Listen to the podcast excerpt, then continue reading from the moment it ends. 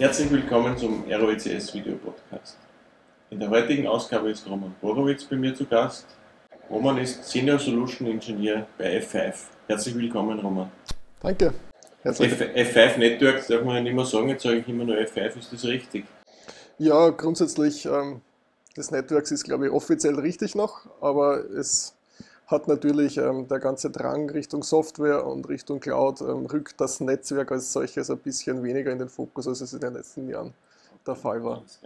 Jetzt habe ich die erste Frage äh, nicht gestellt. Roman, ich würde bitten, äh, vielleicht kannst du dich kurz vorstellen. Ja, sehr gerne. Also Roman Borowitz mein Name.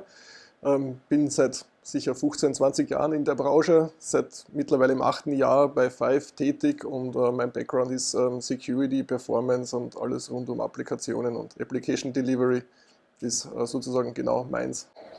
Du hast schon gesagt, F5 Networks stimmt nicht mehr ganz, weil F5 ja andere Dinge mittlerweile auch macht. Vielleicht kannst du uns ein bisschen was erzählen, was macht denn F5 so?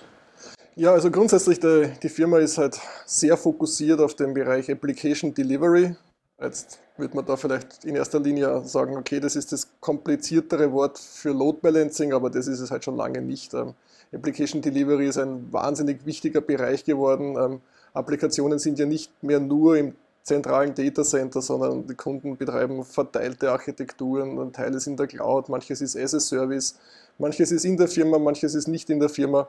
Und ähm, egal, wo diese Applikationen sich befinden, ist es trotzdem wichtig, die so gut wie möglich an den Anwender zu bringen kann ein interner sein, kann ein interner, der extern sitzt sein, kann ähm, auch ein Public User ganz normal sein. Und ähm, diese Applikationen sozusagen an den Client, an den Anwender ranzubringen, ähm, so dass er sie gut verwenden kann, dass sie ansprechend ist, dass man sich auch ähm, traut, da sensitive Daten einzugeben. Das alles fällt da in den Application äh, Services rein, die F5 so bietet. Und ähm, ja, der, der, dieser Firmenfokus besteht und der, verändert sich natürlich auch mit der Architektur, die die Kunden so einsetzen. Ist das Thema Application Delivery jetzt in, in, im letzten Jahr im Zuge der Corona-Pandemie, hat das nur mal eine ganz besondere Bedeutung bekommen? Ja gut, man grundsätzlich, ähm, vieles war vor der Pandemie schon so, dass man gesagt hat, die Kunden äh, setzen viel mehr auf digitale Transformation. Das war vor der Pandemie so. Das haben dann in der Pandemie viele beschleunigt weil sie einfach gesehen haben, okay, das, was wir heute traditionell machen, müssen wir jetzt einfach schneller online bringen oder ähm, müssen wir uns irgendwie bewegen. Ähm, ich denke, zwei Dinge sind passiert. A, dass man es beschleunigt hat, viele Firmen, und B, manche Firmen haben es vielleicht gewusst zu tun, haben dann pandemiebedingt Investitionen zurückgehalten und holen sie jetzt nach. Also es ist absolut so oder so ist da ein riesen Momentum in, in, dem, in dem Bereich und digitale Transformation passiert, sicherlich durch Corona ein bisschen schneller.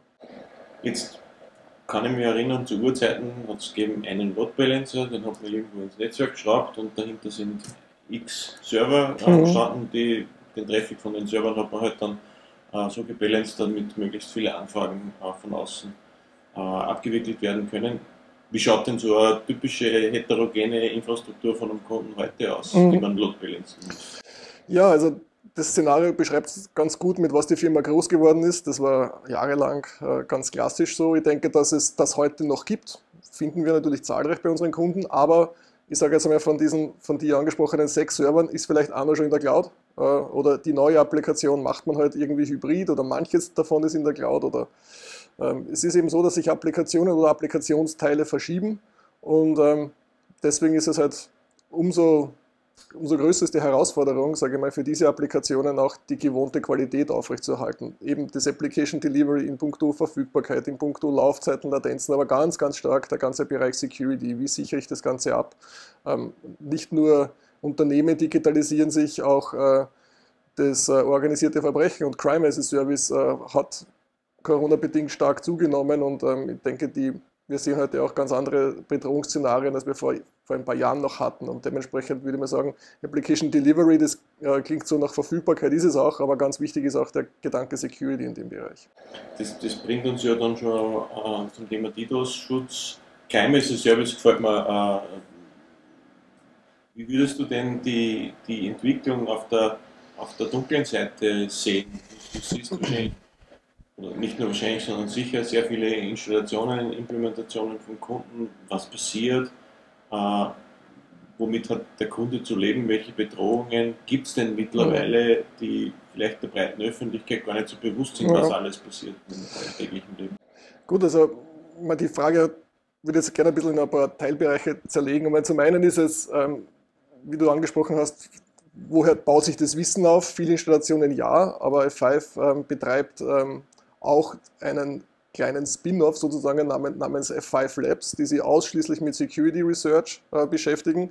Und die Idee ist halt tatsächlich die, da wir, da wir sehr viele Kunden auch im Managed Service Bereich äh, mit den Managed Security Services versorgen, entsteht dort natürlich eine, eine globale View auf was bei den Kunden so passiert. Ne? Und da gibt es halt ganz oft das Muster, dass etwas, das in, jetzt nur um ein Beispiel zu nehmen, was im, im südamerikanischen Raum passiert, passiert vielleicht eine Woche später im nordamerikanischen Raum und dann vielleicht eine Woche später in Europa. So in etwa kann man sich das vorstellen. Also das ist immer eine, eine große Quelle, um diese Security-Bedrohungen wahrzunehmen. Das andere ist natürlich der persönliche Kontakt, ähm, keine Frage.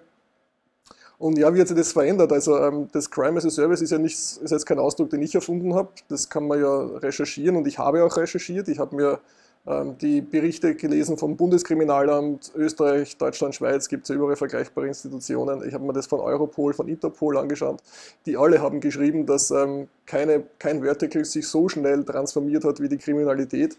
Und ähm, die Szenarien, die Bedrohungsszenarien, die Sie bei Kunden sehen, sind im Prinzip in den ganzen Reports eigentlich immer die gleichen. Es ist, äh, Kunden unterliegen DDoS-Attacken, Kunden äh, werden mit Ransomware angegriffen oder einer Kombination aus beiden und ähm, Identitätsdiebstahl. Ja, und ähm, ich denke, gerade der Identitätsdiebstahl ist sehr schwer zu erkennen, hat natürlich was mit dem Asset zu tun, ähm, sprich, was ist hinter der Applikation, ist das, ähm, zahlt sich das aus, eine Identität zu stehlen.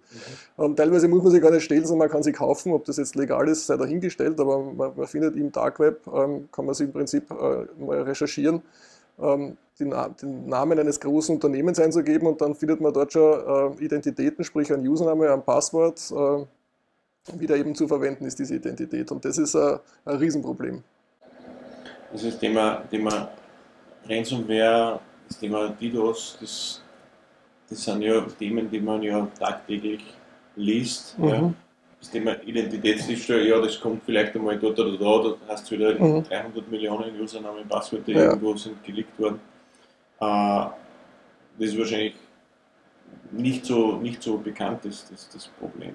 Ist nicht so bekannt, aber man muss sich nur vorstellen, was heute an einer digitalen Identität alles dranhängt. Ne? Also wenn ich eine digitale Identität besitze, dann kann ich damit Behördenwege machen, ich mache meinen mein, mein täglichen Einkauf im Online-Supermarkt, ich bin in meinem Social-Media-Bereich unterwegs. Ähm, und ich denke mal, digitale Identitäten waren einfach in der Vergangenheit nicht so viel wert, aber durch diese Digitalisierung, und im Prinzip ist man überall ähm, digitalisiert in allen Bereichen des Lebens, äh, wird es natürlich immer erstrebenswerter und ähm, da kann man natürlich ähm, vielleicht als, als, als, Angreifer viel gewinnen, aber als Individuum auch viel verlieren und ähm, das hat was im Unternehmensbereich, hängt natürlich viel an einer, auf einer Identität dran, aber auch im privaten Bereich hängt an einer Identität sehr viel dran. Jetzt hat ja die, die F5, wie lange ist jetzt aus? Ein gutes Jahr, äh, eine Firma übernommen, mhm. äh, die Nginx. Mhm. Nginx ist eine Webserver-Plattform, das, ich habe nachgelesen, über 400 Millionen Mal auf der Welt installiert ist. Das ist ja eine unglaubliche Zahl, also ein, äh, äh, ein Gutteil der Webserver auf dem Planeten läuft mit Nginx. Und das ist Open Source. Mhm. Und dann kommt natürlich jetzt die Frage, warum kauft die F5 eine Firma, die eigentlich Open Source äh, Produkte macht? Mhm. Ja, also ich denke, da gibt es viele Gründe dafür. A ist äh, Nginx ähm, einfach eine wahnsinnig flexible Plattform für den Bereich ähm, Softwareentwicklung, Application Deployment, ähm, hast es angesprochen, man kann es als Webserver verwenden, man verwendet es als Reverse Proxy, man kann es für Security-Dinge verwenden, als API Gateway, API Management, ähm, neuerdings auch als Service Mesh für ähm, Containerized Environments im Kubernetes-Umfeld. Also es ist ein wahnsinnig flexibles Produkt das ist mal das eine. Und die Plattform eignet sich dafür, um sämtliche Services, die F5 eigentlich schon immer auf der Netzwerkseite adressiert hat. So der Big IP, das klassische Produkt, wurde immer so als das Swiss Army Knife im Netzwerkbereich gesehen. Und so ein Swiss Army Knife ist die Nginx eigentlich im, im App-Bereich. Man kann es als Ingress-Controller verwenden, Reverse Proxy, Webserver etc. Diese extrem hohe Verteilung als Open Source Produkt ist natürlich ein super Gewinn für F5 Ähm, das Branding ist gut, das schafft viel Awareness, das schafft aber auch Vertrauen bei Kunden, die das Produkt schon kennen. Also ich kenne das vielleicht als Webserver und bin seit jahrelang damit zufrieden, damit ist vielleicht auch die, der Sprung zur Verwendung als Reverse Proxy oder als Web Application Firewall ein, ein, ein geringer. Und ähm, Open Source, ja, das unterstützt f einfach, auch dieser Gedanke wird bleiben. Mhm. Und äh, Nginx wird sozusagen auch weiter als Open Source geben. Aber was wir da halt als Firma natürlich auch anbieten, ist sozusagen dieses ähm, super Open Source Tool mit ein paar erweiterten Funktionen und Enterprise Level Support plus Professional Services als kommerzielles Produkt, um eben Kunden, die auf Support setzen, ähm, da jetzt äh, für ein sehr beliebtes Tool eigentlich äh, auch noch einen Support anbieten zu können. Im Wesentlichen ist es halt einfach in der, in der Nicht-Open-Source-Variante ähm, stehen wir sozusagen für alles gerade, ähm, was, was als dann auch supported ausgewiesen ist. Ähm, man kann sich vorstellen, mit Open-Source-Projekt kann ja im Prinzip jeder Kunde ähm, oder der es eben verwendet, jederzeit modifizieren und äh, mit beliebigen anderen Modulen kombinieren. Und das ist natürlich ähm, im Enterprise-Kontext vielleicht äh, manchmal toll, wenn man das noch selbst managen kann, aber manchmal hätte man auch gern dass man sagt, okay, was funktioniert garantiert und auf dem Bereich geht es zurück. Und die Plattform, die Technologieplattform, das sieht man auch heute nach den eineinhalb Jahren, was glaube ich die Akquisition hier ist. Ähm, es ist schon jede Menge Five-Technologie auf Nginx portiert worden und jede Menge Nginx-Technologie auf F5. Das heißt, das ist jetzt nicht einfach nur ein zweites Produkt und das als solches bestehen bleibt, sondern es gibt natürlich äh, Bestrebungen, da ähm, konkrete neue Produkte damit zu schaffen und ähm, das ist uns bis jetzt eigentlich ganz gut gelungen. Also da wird sich auch in den, im, im, im Thema Application Delivery noch einiges bewegen in, in Zusammenarbeit mit ja, also ich denke, da muss man einfach nur den Markt anschauen und der Markt geht ja eindeutig Richtung Software und ähm, ich mache das Ganze in der Cloud und ich mache das vielleicht auf einer Managed-Plattform. Das, ist halt, das ist halt genau der Bereich, den wir mit BigIP äh, so nicht, nicht leicht adressieren können. BigIP im Data Center, wunderbar, Hardwarebeschleunigung, alles, äh, wird auch jahrelang bleiben. Wir haben auch ähm, auch Bestrebungen, da neue Hardware zu bringen, logischerweise. Aber Nginx, der ganze Softwarebereich, ähm, da ist die Nginx halt perfekt. Ein kleiner, schlanker Software-Proxy, der sich in jedem Environment integrieren lässt. Ähm, und nur weil es Software ist, ähm, kann ich dann aber auch auf Security nicht verzichten. Das heißt, ich muss eben den Security-Gedanken damit reinbringen. Da kommt extrem viel Kompetenz von F5 aus 15 Jahren Web Application Firewalling, das jetzt in die Nginx einfließt und da portiert wird. Und, und ja, in, in diesen Bereichen gibt es äh, viele gute Ideen und ähm, wir haben auch noch viele Projekte sehen, die da passieren. Jetzt war ja Nginx nicht die einzige äh, Übernahme, Akquisition in der letzten Zeit. Mhm. Äh, es gab ja noch deren zwei weitere. Eine davon ist Shape. Mhm. Äh, Shape ist eine Lösung auch für Applikationssicherheit, für, für Schutz von Datendiebstahl. Mhm. Vielleicht kannst du uns über Shape noch ein bisschen was erzählen. Ja, gerne. Ich meine, grundsätzlich muss man sich überlegen, was hat denn im F5-Portfolio gefehlt? Also wir waren ja zu dem Zeitpunkt der Akquisition war ja F5 schon gute 15 Jahre im Web Application Firewall Business tätig. Ne? Und dieses Web Application Firewall oder WAP, wie es heute neuerdings heißt, Web Application und API Protection, ist ja äh, ein irrsinnig großer Markt geworden. Und ähm, wir waren da halt mit unserem WAF-Produkt oder WAP-Produkt äh, schon sehr erfolgreicher Markt, aber dieser letzte Bereich, da wo es ein bisschen aus der Kontrolle der zentralen, das man aus einer zentralen Sicht nicht mehr kontrollieren kann. So, wer verwendet meine Applikation? Ja, hat der jetzt ein gestohlenes Passwort?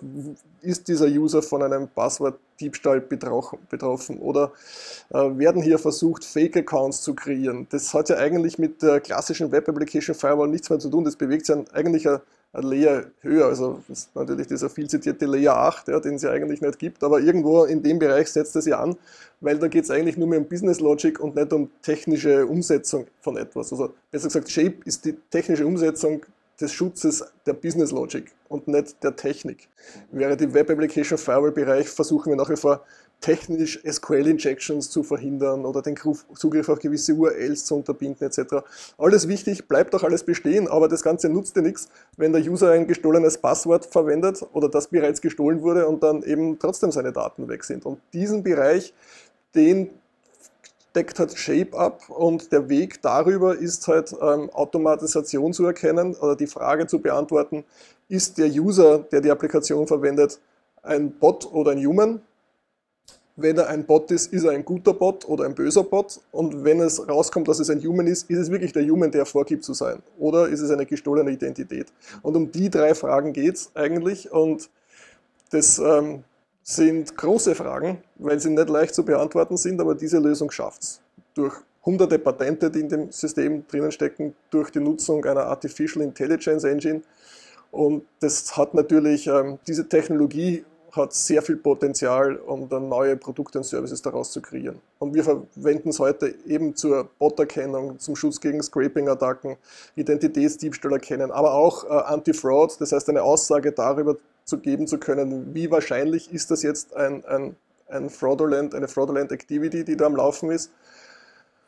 Oder auch zu sagen, ja gut, äh, zum Beispiel der Heribert Kara, ja mei, jetzt hat er sich schon 100 Mal vor seinem Computer hier angemeldet. Ähm, er hat 100 Mal das Passwort richtig eingegeben, beim 101. Mal hat er sie vertippt, aber unsere Artificial Intelligence sagt, das sind alle Signals, das immer das gleiche Device, immer dasselbe Behavior, alles passt eigentlich. Er hat sich nur beim Passwort vertippt, also eigentlich könnte man ihm trotzdem den Zugriff gewähren. Auch in diese Richtung kann man diese Lösung verwenden.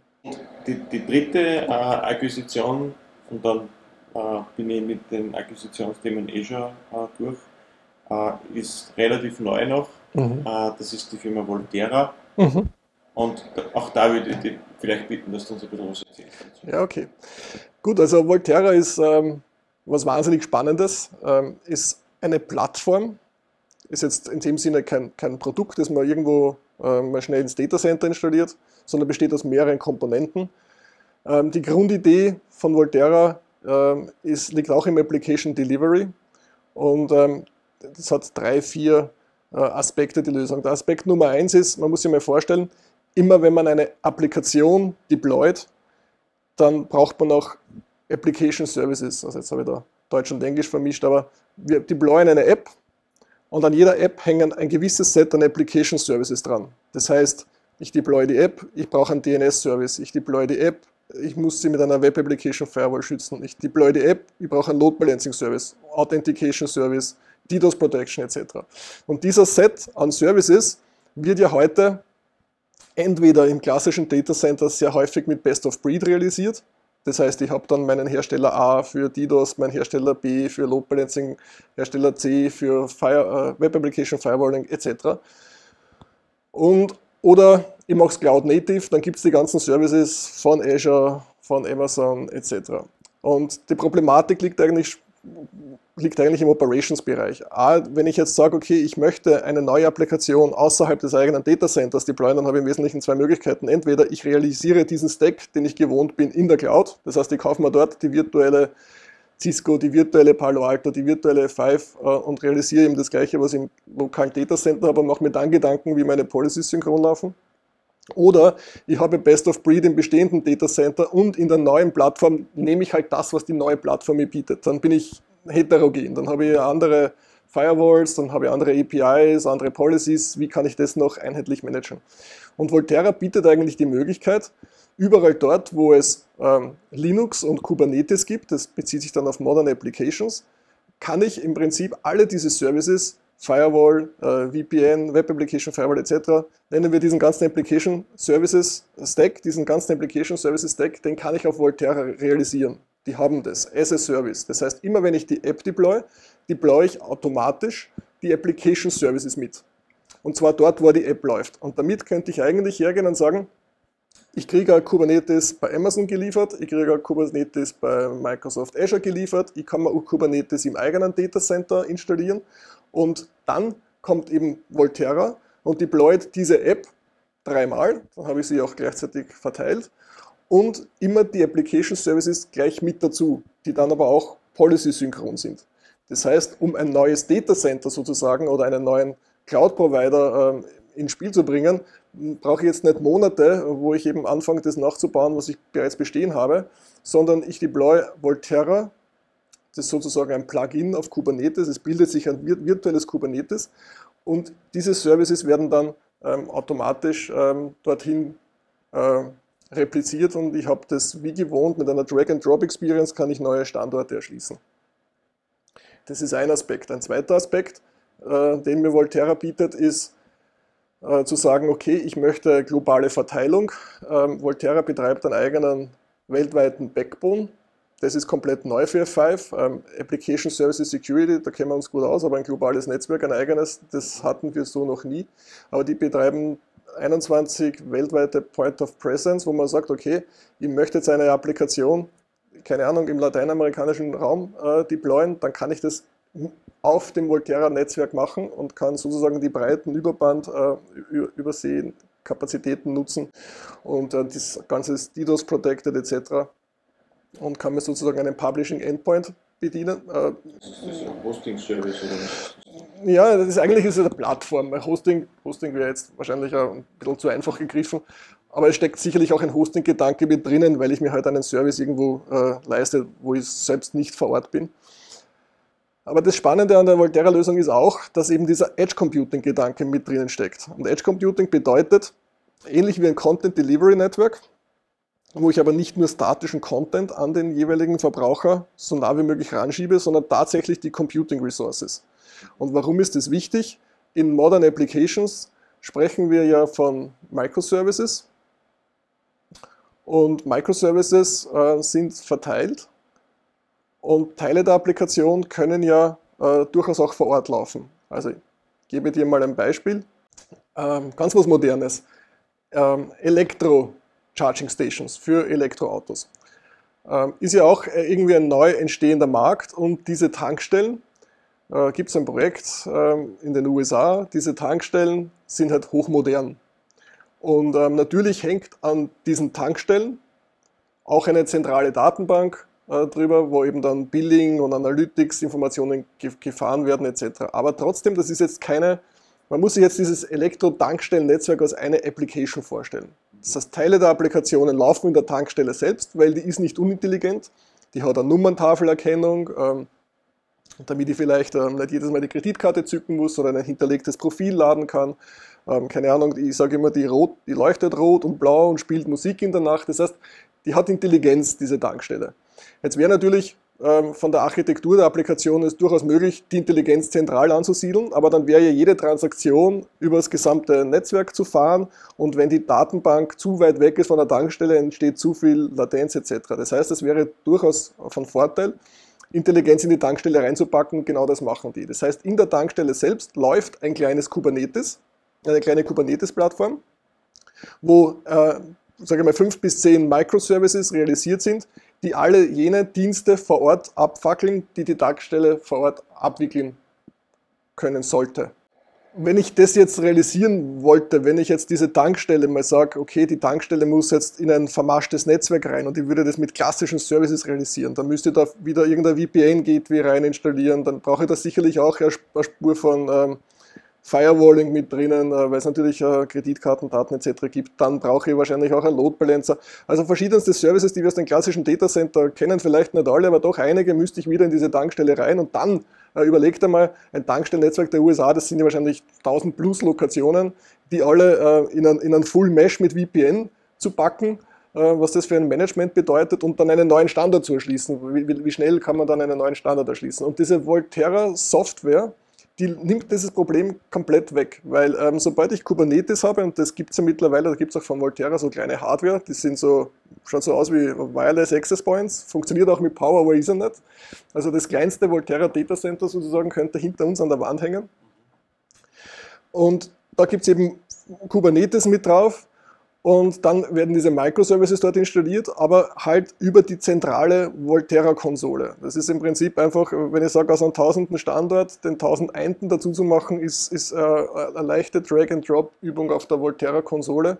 Ähm, diese Volterra-Lösung besteht dann aus drei Komponenten. Volt Stack, das ist sozusagen dieses Managed Kubernetes, das wir da mitliefern.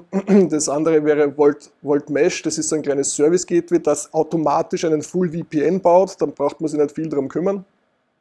Und die Volt, Volterra Konsole, die Volt Console, die halt zentral diese, diese Oberfläche bietet, um das zu vermaschen. Und da sieht man natürlich, ähm, den riesen Vorteil dieser Lösung. Ne? Also wenn ich das jetzt zum Beispiel vergleiche, wenn wir sagen, wir wollen heute im Datacenter Automatisierung erreichen und, und Software-Defined Networking ist die Zukunft. Wenn ich da so die Projekte anschaue, das ist ja Haare raufend, was man da alles aufführt, um ein bisschen Automatisation hinzubekommen. Dieses Datacenter ist die absolute Zukunft, weil es komplett Software-only ist.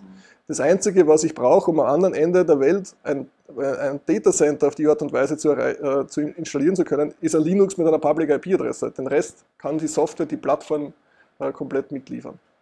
Ja, geniales Teil und es ähm, passt un unheimlich gut in die, in die Vision von F5, weil es ähm, weil, weil es uns die Möglichkeit gibt, eben die Services global äh, anzubieten, weil es Kunden die Möglichkeit gibt, relativ schnell global zu werden und wirklich den Content an den User zurück äh, heranzubringen. Und wenn wir uns jetzt überlegen, wo Edge Computing Sinn machen kann, da gibt es ja extrem viele äh, Beispiele. Vieles geht natürlich auch ein bisschen in Internet of Things oder in Industrieanwendungen rein, aber ähm, auch unsere Applikationen, die wir täglich so verwenden, die, die, sind schon lange nicht mehr so gebaut, dass sie mit statischem Content auskommen. Äh, und das ist ja immer große, das große Problem. Ne? Statischen Content kann ja relativ schnell ähm, ans andere Ende sozusagen verschieben, aber die dynamischen Daten werden immer noch zentral verarbeitet und das kann ich mit, mit Edge Computing ein bisschen ent, entkräften, mit der richtigen Architektur der Applikation.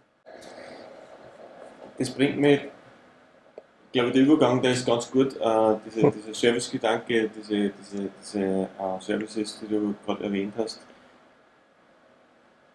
bringt mich auf, äh, auf, auf vielleicht den letzten Punkt, äh, unserer, unseres Gesprächs, das sind die Managed Services von, mhm. von F5.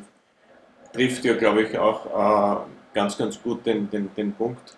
Volterra wird wahrscheinlich über kurz oder lang da genauso mit reinlaufen in die Managed Services. Äh, der Gedanke dahinter, alles aus einer Hand zu bekommen, der, der ist ja sicher da. Aber äh, mir geht es jetzt vielleicht einmal noch drei Stufen zurück zu den, zu den klassischen Silverline Services, die ihr anbietet was macht ihr denn da äh, für Kunden zum, zum Thema DDoS, mhm. speziell DDoS Prevention oder, oder auch Boot Protection? Genau, also der erste Service, den F5 da gelauncht hat, und das ist Jahre her, war damals übrigens auch eine Akquisition, nur keine so große wie den heutigen, von denen wir heute sprechen. Aber ähm, DDoS as a Service, Entschuldigung, DDoS als Managed Service das bietet der Five schon sehr lange im Rahmen des, des Silverline, äh, Silverline Services an. Da gibt es im Wesentlichen zwei Dienste, gab es hier in der Vergangenheit, DDoS und Web Application Firewalling. Ähm, DDoS hat natürlich den Gedanken, auch das, ähm, das Scrubbing Center, das in der Lage ist, im Terabit-Bereich Attacken abzuwehren. Ähm, ich glaube, da gibt es eine Alternative dazu, als ein solches Scrubbing Center zu verwenden, ob jetzt vom F5 oder vom Mitbewerb sei dahingestellt, aber wenn Kunden in der Größenordnung Attacken haben, dann gibt es eigentlich ähm, keine lokale On-Premise-Lösung mehr, die das könnte. Äh, und das ist eigentlich für mich das, das große Argument dieser Managed Services, dass da Experten sitzen, die tagtäglich nichts anderes machen, als Firewall-Policies zu tunen, äh, DDoS-Attacken abzuwehren, etc. etc. Um jetzt die Frage der Managed Services grundsätzlich ähm, ein bisschen aufzugreifen, ähm, die Volterra-Akquisition ist natürlich äh, etwas, was Einfluss äh, speziell in diesem Bereich mit sich bringt, weil es schon eine bestehende Plattform ist, ähm, so vorher erwähnt, global verteilt. Das heißt, Silverline und Volterra, da ist sicherlich ein Roadmap-Potenzial, die Services zusammenzuführen und da gibt es auch erste Bestrebungen in die Richtung gesehen. Und ähm, ja, wir haben dann eigentlich mit der Volterra-Plattform zwei Möglichkeiten. Die eine ist as a Service, das heißt ähm, sozusagen ist ein partially managed Bereich, wo der Client oder der Kunde sich nicht um die Plattform kümmern muss, aber die Security Policy selbst tuned und der Full Managed Service Bereich, wo man sagen, okay, du nutzt unsere Plattform, aber wir machen das Policy Set für dich, weil der Kunde sagt, ich will nicht, ich kann nicht, ich möchte nicht. Und ähm, da den Kunden die Möglichkeit zu geben, das sozusagen alles ähm, ähm, inklusive der Dienstleistung as a Service zu konsumieren ich habe sehr viel, sehr viel dazugelernt jetzt, sehr viel erfahren. Vor allem Volterra ist ja, ist ja auch für, für uns äh, relativ neu. Finde ich total spannend. Es ist eine perfekte Ergänzung, denke ich, zum, zum Portfolio auch von E5. Ich danke dir vielmals für dein Kommen. Danke dir vielmals für die interessanten äh, Details, die du uns gegeben hast. Gerne wünsche uns gemeinsam weiterhin viel Erfolg. Dir ganz besonders in deiner, in deiner Tätigkeit natürlich. Und ja, danke, danke fürs Kommen. Danke für die Einladung.